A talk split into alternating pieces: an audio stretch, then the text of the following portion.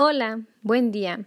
Somos el equipo 6 de la Licenciatura de Educación Inicial y está conformado por Magali Martínez Huerta y su servidora Gabriela Marinava. El día de hoy les traemos un tema de gran relevancia para todos los agentes educativos, el cual lleva por título Tomar mejores decisiones para aprender y seguir aprendiendo. Y comenzamos.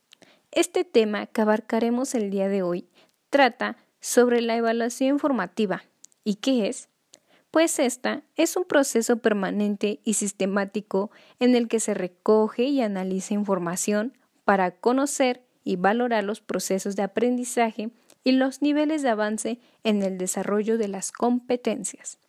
Esta, en la educación inicial, implica un reto para el agente educativo, ya que requiere atención constante a las ideas expresadas por el infante, el reconocimiento de las dificultades de aprendizaje más comunes y familiaridad con un repertorio de estrategias de enseñanza que respondan a las diversas necesidades. ¿Y para qué evaluar? Ah, porque esta nos permite contribuir al desarrollo de las competencias de los niños y niñas, tomar decisiones y mejorar las oportunidades de aprendizaje, al igual de retroalimentar a los niños, a las niñas y sus familias para aumentar la confianza.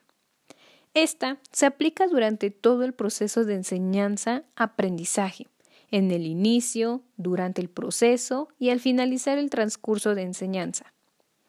Podemos darnos cuenta que algunos pasos para llevar a cabo la elaboración de dicha evaluación es compartir los objetivos de aprendizaje y criterios de logro, diseñar y realizar actividades que permitan evidenciar el aprendizaje, retroalimentar efectivo y oportunamente y dar oportunidades para la autoevaluación y coevaluación.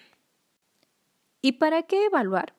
Ah, porque esta nos permite contribuir al desarrollo de las competencias de los niños y niñas, tomar decisiones y mejorar las oportunidades de aprendizaje, al igual que retroalimentar a los niños, niñas y a sus familias para así aumentar la confianza. Esta se aplica durante todo el proceso de enseñanza-aprendizaje, en el inicio, durante el proceso y al finalizar el transcurso de enseñanza. Los pasos para su elaboración son los siguientes. 1.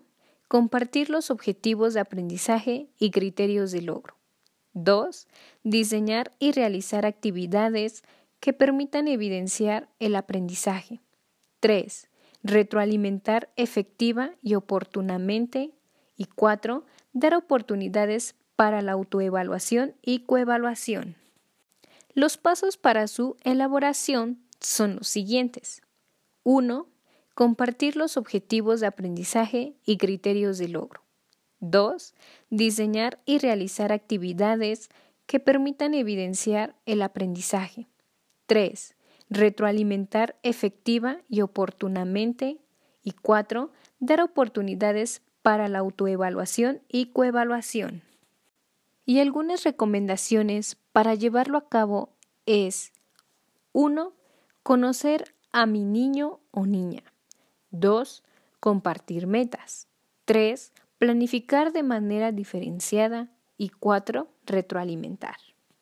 Y para finalizar, de acuerdo a nuestras experiencias en las prácticas de jornada, al aplicar la evaluación formativa fue cuando quisimos ver si los niños conocían los animales de la granja, pues a través de ello realizamos una actividad pedagógica en donde se les mostró diferentes tarjetas de los animales, se les reproducieron los sonidos que hace cada uno y se cantaron canciones para que así ellos tuvieran más familiaridad con los animalitos.